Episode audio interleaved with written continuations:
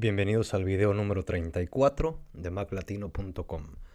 En este video voy a explicar cómo puedes entrar al modo PIP, PIP, que es de Picture in Picture, a la hora de ver videos, que es eh, traducido sería imagen sobre imagen. Y una vez que utilizas este modo, poder acomodar la ventanita del video a tu gusto, que por omisión esto no se puede. Y vamos a hacer el ejemplo bastante rápido. Eh, estando en Safari, cuando estás viendo algún video en, YouTube, únicamente tienes que dar clic derecho y te salen unas opciones. Y si fuera de esas opciones vuelves a dar clic derecho, aparecen ya más opciones. Y una de ellas es activar imagen dentro de imagen. Lo que hace es separar el video del navegador como tal. Entonces tú puedes quitar el navegador y ya tienes aquí el video en una ventanita flotante. Y lo puedes reproducir aquí sin, sin ningún problema y estarlo viendo. El problema o lo desconocido es que si tú arrastras y lo quieres dejar aquí en medio, por ejemplo, se va por omisión a las cuatro diferentes esquinas. No te deja acomodarlo en donde quieras. Sí puedes redimensionarlo a tu gusto, pero no acomodarlo.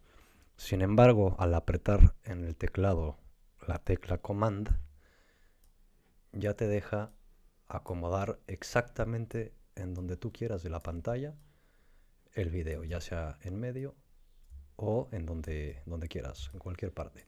Pues con esto te permite acomodar, por ejemplo, el video acá, tenerlo aquí en medio y estar trabajando en otra ventana o viendo otras cosas, escribiendo o lo que necesites. Aprietas comando, acomodas el video en donde quieres y listo. O simplemente, bueno, puedes tenerlo por omisión donde quieras, ¿no?